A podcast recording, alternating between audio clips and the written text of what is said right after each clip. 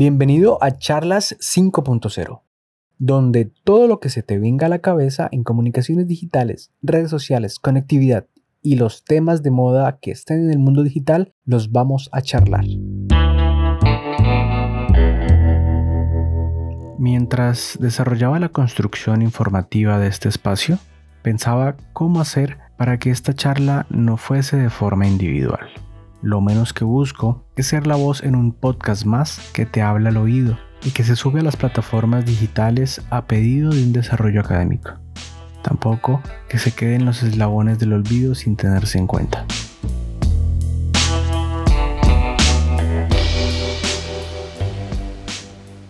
Espero que en un tiempo, si vuelves a escuchar esta voz, nos planteemos la oportunidad de entrar en reflexión y analicemos si realmente seguimos hablando del mismo tema o si en cambio evolucionamos.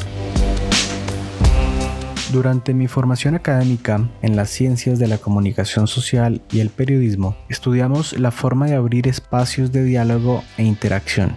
Aprovecho la cuña para invitarte a que dejes tus comentarios en mis redes sociales. Las dejaré ancladas en la descripción y no sé si pido mucho, pero estaría muy bien si puedes enviarme un audio contándome tu experiencia. Siguiendo en la construcción de nuestro tema, la pregunta de hoy es, ¿cuál puede ser mi aporte como comunicador digital a favor de la construcción de sociedad del conocimiento? Esto en cuanto a lo que tiene que ver con el derecho a la información y a la brecha o limitaciones sociales y tecnológicas que nos alejan. ¿Qué piensas? Es un tema que muchos han abordado en las últimas décadas, pero que aún no lo llevamos a cabo lo suficiente en nuestro quehacer. Al contrario, es más la gestión documental y diagnóstica de estas problemáticas. Bueno, partamos de algo. Este formato está subido en una plataforma que obedece por ley a las tecnologías de la información. Entonces, en principio, ya hay una brecha, pues quienes no tienen acceso a un podcast desde su reproductor favorito, quienes no tienen un dispositivo móvil o un computador, no podrán ni siquiera escuchar esto. Aquí es donde debemos preguntarnos, ¿cómo hacer un aporte. Siento que estoy haciendo muchos cuestionamientos, pero bueno, la idea es explorar nuestra creatividad y sumar para así poder lograr algo sólido. Principalmente como responsables de las comunicaciones, debemos pensar en usar nuevas herramientas que no limiten el uso de las TIC, pero que sí inciten a su acceso, pues solo de esta manera, desde otros canales distintos a este ecosistema digital, podemos atraer nuevos usuarios, aquellos que en su diario vivir no ven la necesidad de entrar en la red o quienes simplemente no han tenido la formación o las capacidades para realizarlo.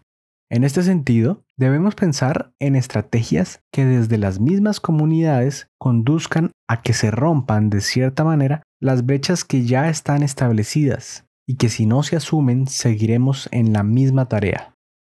Para mi concepto, es muy importante hacer saber que todas las actividades que impliquen el uso de la información, desde lo que tiene que ver con el sector productivo hasta las sociales, van orientadas hacia la mejora de la calidad de vida de quienes participen activamente en estos espacios y recursos tecnológicos. Llegamos así al punto de partida. Es ahí donde florecen los espacios educativos en labores como el cambio social o los acercamientos desde las empresas e instituciones, y se generaliza la necesidad por aprender. No nos quedemos solo en el acceso y pasemos al uso, a la comprensión en este mundo digital. ¿Vamos bien hasta acá? No olvides que estás interactuando en este formato como nativo digital que busca espacios de acercamiento con quienes no lo son, a través de aportes en conjunto que mitiguen el fenómeno del cual estamos hablando hoy. Es conveniente que todos comprendamos los alcances de las tecnologías y su potencial para las tareas diarias, pero que también vayamos hacia el mismo lugar, donde el acceso, uso y generación del conocimiento, bien sea de forma académica o ancestral, se dé teniendo en cuenta el derecho que tenemos todos a ser partícipes de esta labor como comunidad. Otro punto que debemos tener en cuenta son las brechas socioeconómicas. No nos quedemos solo en identificarlas o en nombrarlas, en traer algún teórico que nos diga cómo estamos, sino que nuestra tarea como comunicadores sea visibilizar aquellas comunidades o poblaciones que no tienen acceso, sus necesidades o requerimientos.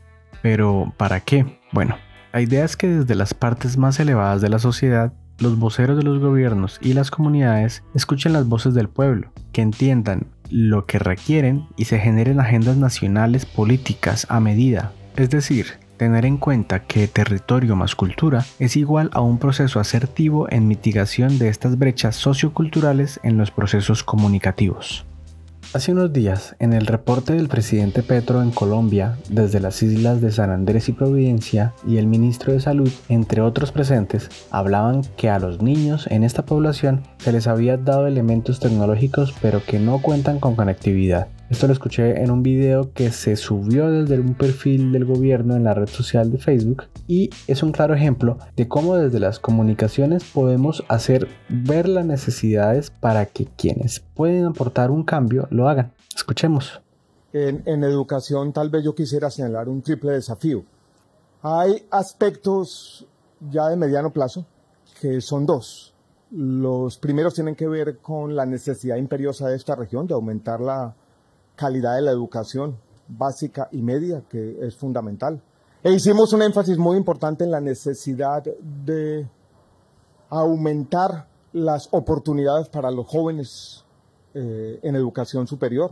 Con el presidente estamos pensando en una idea de que San Andrés sea un centro de investigación y formación universitaria en el Caribe. Esa es la idea general, para que ese sueño de que este sea un centro importante de formación y oportunidades, que de alguna manera no solo le dé oportunidades a los jóvenes de la isla, sino que de alguna forma también encarne esa idea que estamos discutiendo con el presidente, que será fundamental. El ministro de Cultura tiene que hacer parte de, una, de esta conversación, de una sociedad del conocimiento. Esto es que San Andrés y Providencia sean epicentro también de esa sociedad del conocimiento que en sus elementos esenciales incorporaremos en el plan de desarrollo. Ahí en la isla no hubo un esfuerzo de conectividad. Una empresa privada trajo la fibra óptica hasta San Andrés, pero no la llevó hasta Providencia. Y la reconstrucción tampoco la llevó. Llevó computadores sin conectividad, sin casas. Los computadores se dañaron.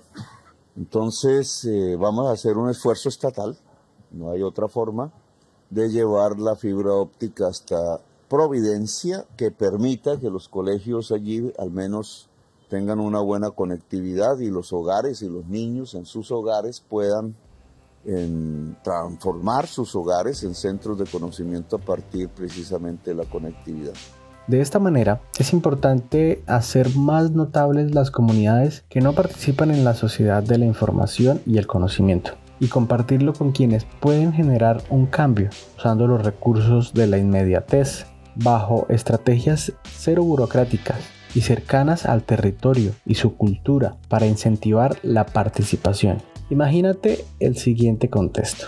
Ver todos los diferentes campos del saber, entre científicos, ingenieros, sociólogos y todas aquellas áreas que ya están institucionalizadas, hasta líderes de conocimiento ancestral, tener la oportunidad de compartir sus creencias, sus saberes y crear unas verdaderas sociedades del conocimiento que trasciendan, pero usando la tecnología. Brutal, ¿no? Bueno, creo que ya hablé mucho. Ahora me gustaría escucharte. ¿Cómo crees que se pueda incentivar el uso y el acceso a la red para crear conocimiento como sociedad? Todas las ideas son más que bienvenidas. Desde aquí estamos gestando el verdadero cambio. Les habló su buen amigo Marvin Tavera. Nos escuchamos en otra oportunidad.